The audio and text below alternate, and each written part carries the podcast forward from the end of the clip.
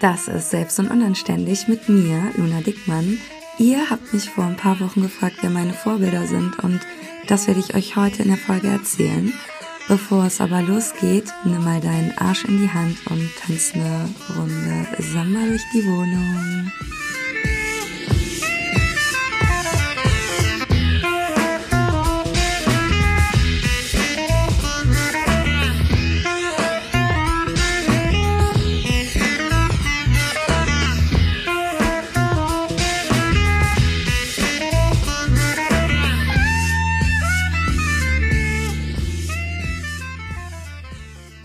Yes, und damit herzlich willkommen zur neuen Folge. Schön, dass ihr da seid. Und ja, heute habe ich mir was ganz Besonderes überlegt. Ich werde nämlich eure Fragen beantworten.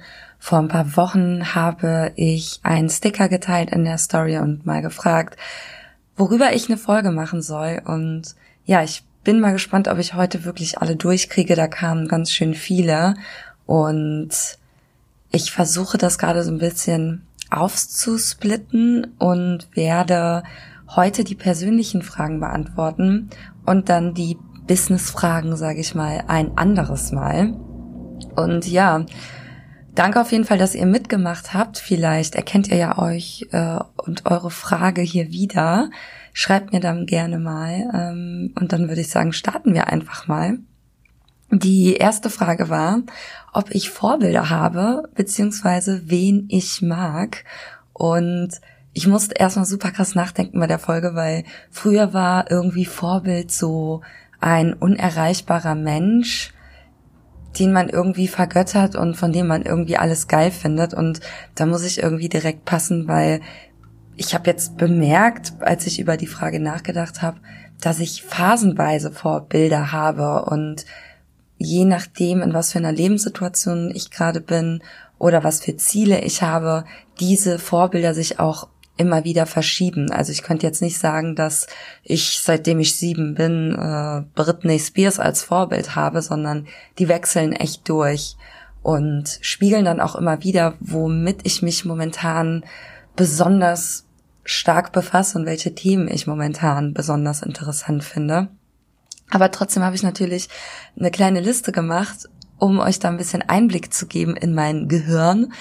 Und ja, also ich glaube, das größte Vorbild, das ich momentan habe, ist tatsächlich Kybra Gümüşay.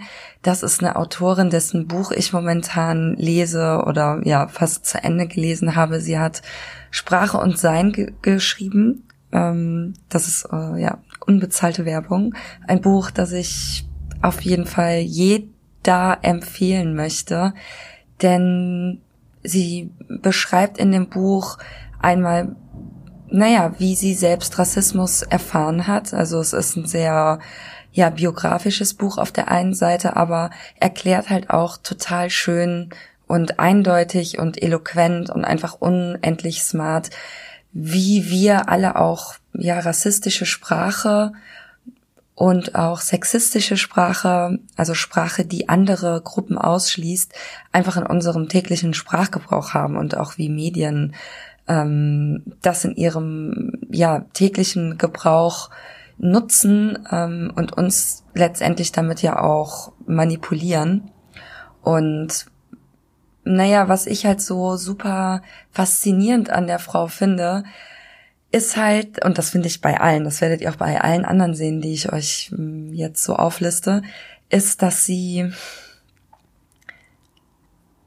ein Thema hat und äh, ein Konflikte hat in ihrem Leben und unzufrieden ist mit Dingen, aber nicht einfach sich nur beschwert und einfach nur sagt, ja, das ist voll scheiße, ne, ich habe Rassismus erlebt, Sexismus erlebt und sich so darüber nur beschwert, sondern sie macht den zweiten Schritt. Und den zweiten Schritt finde ich halt immer am allerinteressantesten bei Frauen. Und zwar daraus etwas Kreatives zu schaffen und sich auch in den Dienst der Community zu stellen und zu sagen, ey, ich will nicht einfach nur mich über alles beschweren und alles scheiße finden, sondern ich tue jetzt auch was, um was zurückzugeben, um was verändern zu können. Und naja, sie hat den Weg gewählt und ein Buch geschrieben. Sie steht auch in der Öffentlichkeit. Also ich habe mir gerade noch mal YouTube-Videos mit ihr angesehen und sie steht für das ein. Und das finde ich halt ultra faszinierend bei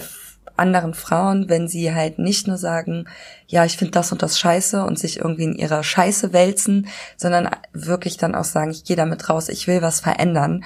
Und da, da ist ja immer so eine krasse Unsicherheit bei, ne? Die finde ich wahrscheinlich auch immer so faszinierend, weil man weiß ja nie, wo das hinführt. Du kannst halt nicht voraussehen, ob dein Buch erfolgreich ist. Du kannst nicht voraussehen, ob dein Thema auch andere Leute interessiert. Und an der Stelle zu sagen, ja, das ist mir aber auch eigentlich scheißegal, weil mir geht's gerade einfach darum, für mich einzustehen und selbst wenn es nur eine Person liest, ähm, das schon als so wertvoll zu betrachten. Das finde ich, glaube ich, daran interessant und ähm, ich glaube, in dem Zuge kann ich dann auch Judith Butler sehen, die auch eine große, große Feministin ist, die ähm, unfassbar gute Bücher geschrieben hat, ähm, eine Wissenschaftlerin ist, in den USA lebt und die ich auch ultra, ultra faszinierend finde.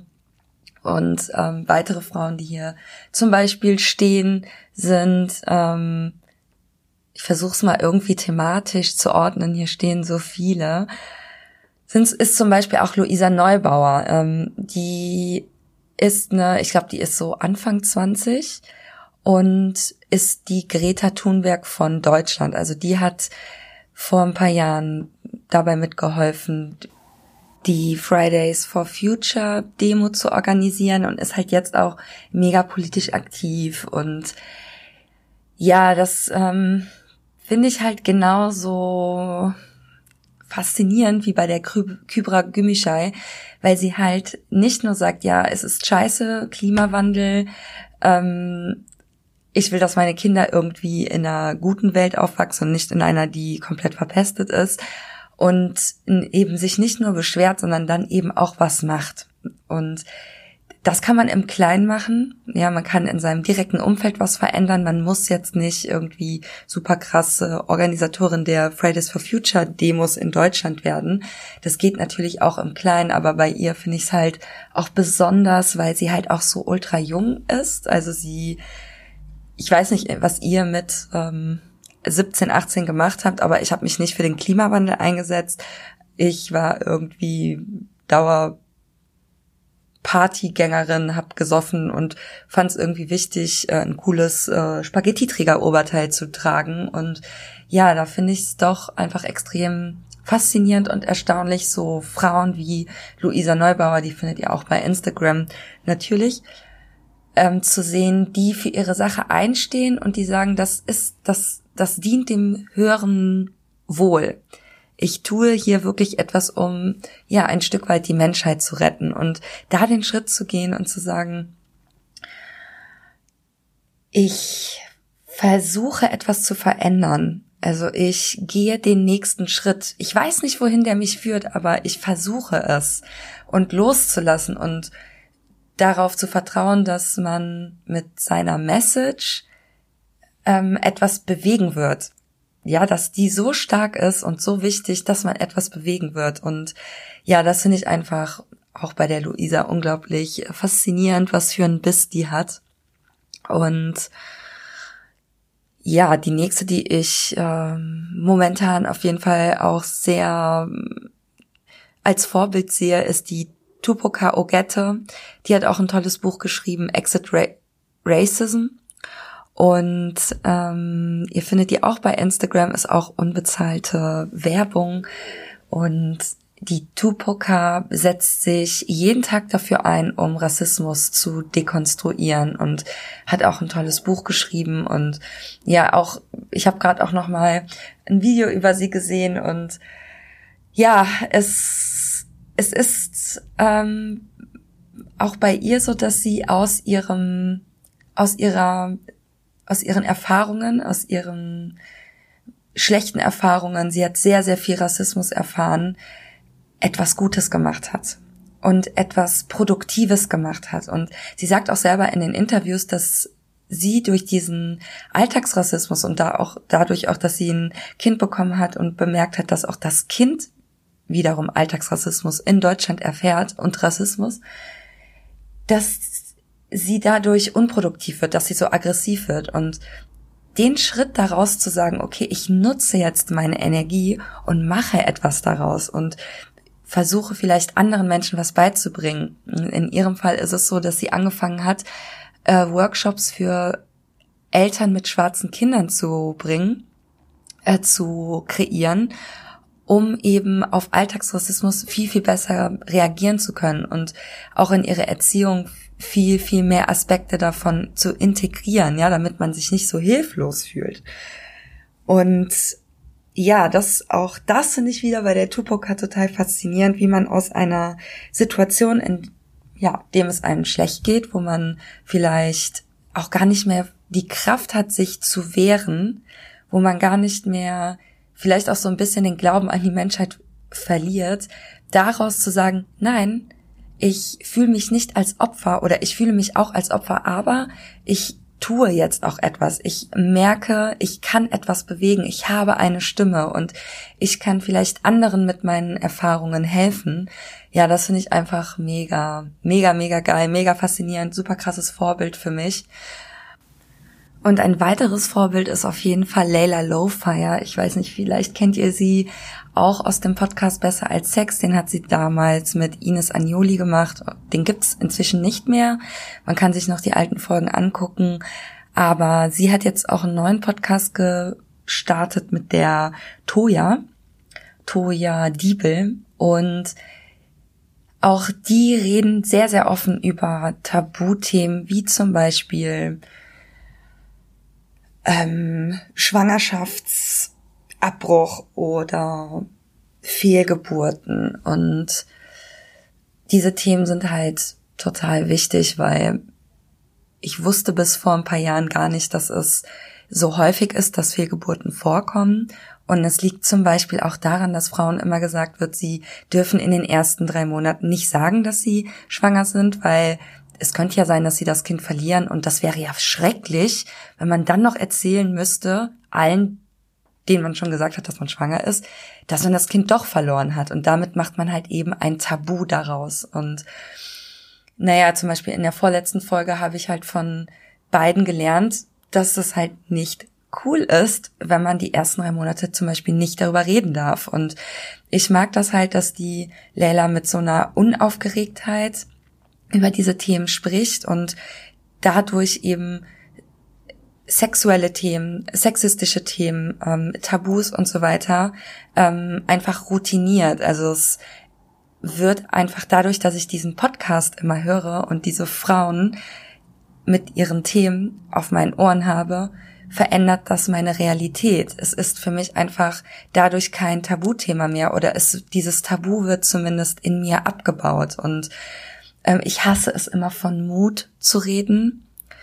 Also mutige Frauen sind ja oft Frauen, die Tabus ansprechen oder sich was trauen oder so, ähm, weil ich einfach finde, dass das ja nichts Besonderes sein sollte, aber es ist es einfach. Es ist was Besonderes, wenn Frauen von ihrer Fehlgeburt reden oder von ihren Kinks oder von ihren sexuellen Vorlieben oder sonst was, weil dadurch das Bild der Frau einfach ähm, mehr Facetten bekommt. Ne? Also Frauen sind halt nicht nur irgendwie irgendwelche Objekte, die geil aussehen, aber deren Scheiße irgendwie nach Rosen riecht, sondern Frauen sind halt alles, was man sich halt vorstellen kann. Und ich glaube, diese Vorbildfunktion liegt für mich darin, dass sie auf Social Media zum Beispiel ohne großen Aufhebens und ohne jetzt groß zu kichern oder das in irgendeiner Form zu verurteilen, beurteilen oder zu bewerten,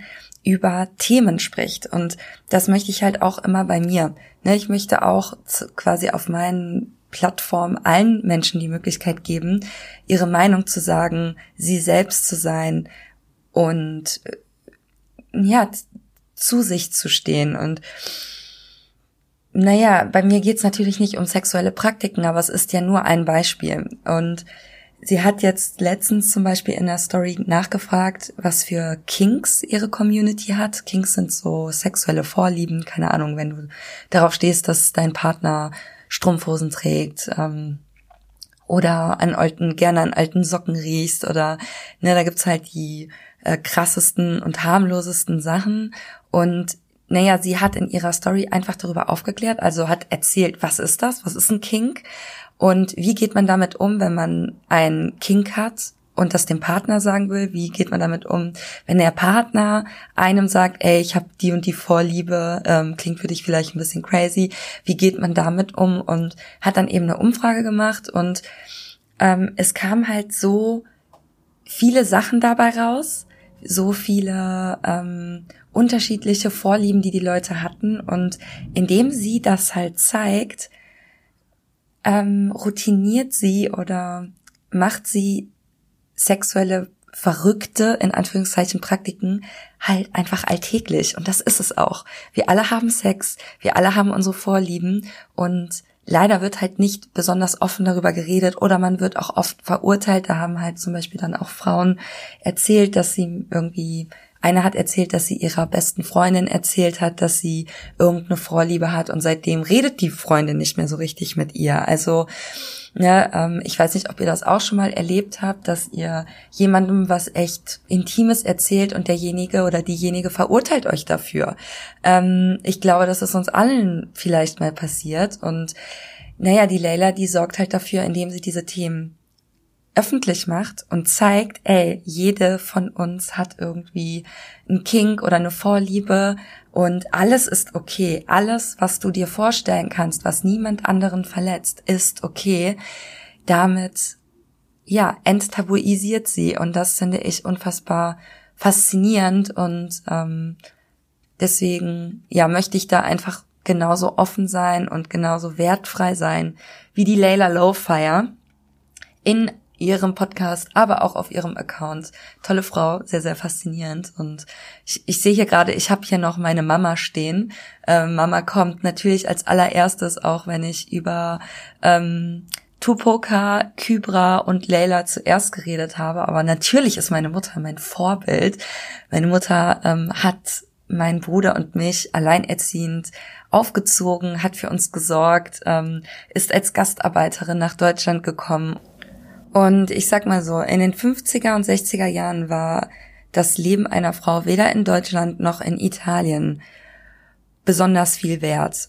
Es war jetzt nicht so, dass die Karriere der Tochter irgendwie groß gefördert worden wäre. Und ihr könnt euch vorstellen, dass wenn man als Kind einer Gastarbeiterinnenfamilie nach Deutschland kommt, es erstmal quasi ums nackte Überleben geht. Es geht darum, Geld anzusparen. Das Ziel war ja, irgendwann wieder zurück nach Italien zu gehen und ähm, naja, meine Mutter musste halt auch als Kind schon arbeiten und da war nix mit Abi, da war nix mit Me-Time und da war auch nix mit, ähm, ich möchte jetzt hier mal meine Träume erfüllen oder ich will ähm, herausfinden, wer ich bin und dann äh, werde ich mich, ne, so wie wir das ja alle können, irgendwie werde ich das werden können, was ich will. Das, dieses, das ist ein großes Privileg, über das wir uns alle, glaube ich, auch gar nicht so richtig im Klaren sind. Und naja, das war vor ähm, 50 Jahren halt einfach komplett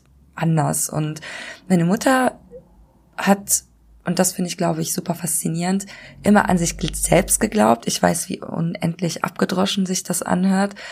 Aber wenn niemand an dich glaubt, also wenn deine Eltern kein Interesse daran haben, dass du äh, Bildung bekommst, ja, dass du zur Schule gehst, dass du dein Abi machst, wenn deine Brüder immer wichtiger sind als du, ähm, wenn du immer nur eins von vielen Kindern bist, dann brauchst du, glaube ich, wirklich extrem viel Selbstliebe und Stärke, um dir zu sagen, nö, ich mache jetzt das Beste aus meinem Leben und ich habe auch Bock, mein geilstes Leben zu führen und das Beste daraus zu machen aus dem, was ich jetzt habe, auch ohne großartige Schulbildung. Und ich glaube, das finde ich am faszinierendsten an meiner Mutter, dass sie niemals aufgegeben hat und ähm, aus so einer krassen Situation, also mit null quasi, null, null Bildung, null Geld, null Unterstützung, sich durchgebissen hat und an sich geglaubt hat. Und das ist auch, glaube ich, der Grund, warum mein Bruder und ich ja so so einen Biss bekommen haben, weil meine Mutter hat nie irgendwie Druck gemacht. Meine Mutter hat uns nie gesagt, so, oh, ihr müsst jetzt gute Noten in der Schule mitbringen, sonst gibt's Schläge oder so, oder sonst äh, kürze ich euch den, den Teller Pasta oder sowas.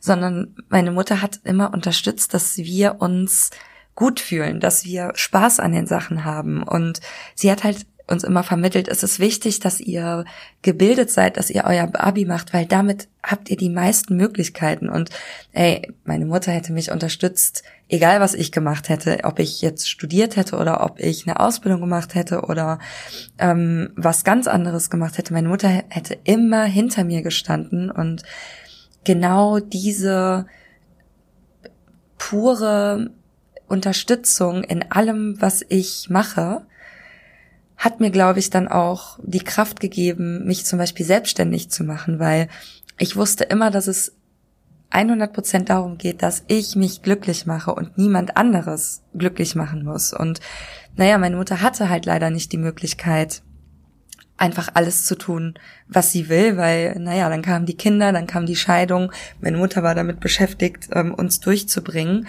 Und naja, ihr könnt euch ja vorstellen, dass wenn man alleinerziehend ist, keinen Unterhalt bekommt, dann wird einfach jede einzelne scheiß Klassenfahrt zur finanziellen Tortur. Ähm, dann wollen Kinder auch irgendwie dazugehören und Klamotten haben und ähm, naja, du willst halt einfach das Beste für deine Kinder und das alles war einfach ein, wenn ich jetzt zurückblicke, einfach ein harter Kampf. Und ich habe noch vor ein paar Tagen mit Domi darüber geredet, mit meinem Freund und meinte so zu ihm, krass, wahrscheinlich werden unsere Kinder, wenn wir inshallah welche bekommen, irgendwann in einem Haus leben, die werden bei, ja, ich sag mal, wohlhabenden oder finanziell safen, sicheren Eltern aufwachsen, die werden sich keine Sorgen machen müssen, wenn sie auf Klassenfahrt äh, wollen oder wenn sie reisen wollen oder wenn sie studieren wollen. Das alles wird für meine Kinder wahrscheinlich kein Problem sein. Und ich habe so Angst davor, habe ich ihm dann gesagt, dass meine Kinder das einfach for granted nehmen, dass das so der normale Zustand ist. Und ich würde so gerne meinen Kindern auch die Großzügigkeit meiner Mutter mitgeben, weil ähm, das ist zum Beispiel ein eine Eigenschaft, die ich dadurch bekommen habe, dadurch, dass ich nie viel hatte oder wir nie viel hatten, nie viel Geld, ähm, bin ich unheimlich großzügig geworden. Ich teile gerne, ich ähm, lade gerne ein, ich ähm, helfe unheimlich gerne. Und ich glaube schon, dass das auch daran liegt, dass ich so genau so aufgewachsen bin, dass meine Mutter mir das immer auch äh, verständlich gemacht hat. Ähm, ja, und ich hoffe, dass ich das meinen Kindern trotzdem irgendwie mitgeben kann. Klar, ich will den, ich will nicht, dass die sich schuldig fühlen ähm, und irgendwie sagen, ja, äh, eure Mama hatte es nie leicht und denen irgendwie das Gefühl geben, dass sie sich in äh, dass sie mir irgendwie was schulden oder der Welt irgendwie was schulden. Aber ich würde denen schon gerne mitgeben, dass das nicht selbstverständlich ist und ähm, um so ein Leben zu führen, da verdammt viel Arbeit hintersteckt und man sich das nicht aussuchen kann. Also es ist einfach so random, weißt du, du wirst einfach, du kommst auf die Welt und bist in einer armen Familie, vielleicht bist du in einer mittelständischen Familie, vielleicht bist du in einer reichen Familie. Ähm, Vielleicht bist du in einer Familie, die reich ist, wo dich deine Eltern aber nicht unterstützen. Vielleicht bist du in einer Familie, die arm ist, so wie ich, wo dich deine Eltern aber ohne Ende unterstützen. Und ähm, es ist so random. Du kannst dir nicht aussuchen, in was für eine Familie du reingeboren wirst. Und äh, alles, was du tun kannst, ist das Beste daraus zu machen und dankbar dafür zu sein, dass du gesund bist und dass du in einem Rechtsstaat wie Deutschland aufwächst, wo Demokratie herrscht und wo du auch als Frau mehr oder weniger gute Chancen hast, dich ähm, zu entwickeln und das Beste aus deinen Fähigkeiten zu machen. Das ist halt alles nicht gegeben. Wir sehen es jetzt gerade in den USA. Ähm, Demokratie ist kein Zustand. Demokratie und Freiheit ist etwas, wofür man jeden Tag kämpfen muss. Und ja, da ähm, habe ich doch extrem viel von meiner Mutter auch gelernt, was Freiheit anbetrifft, was ähm, ja, das Vertrauen in sich selbst und in seine Fähigkeiten betrifft. Jetzt habe ich irgendwie doch die ganze Folge lang nur über die eine Frage geredet, aber gut, war ja anscheinend nötig. Ich werde mir die anderen Fragen, die ihr mir gestellt habt, aufheben und mal in anderen Folgen beantworten. Und jetzt wünsche ich euch noch einen schönen Tag, Abend, wie viel Uhr auch immer ihr habt. Und wir sehen uns im Internet.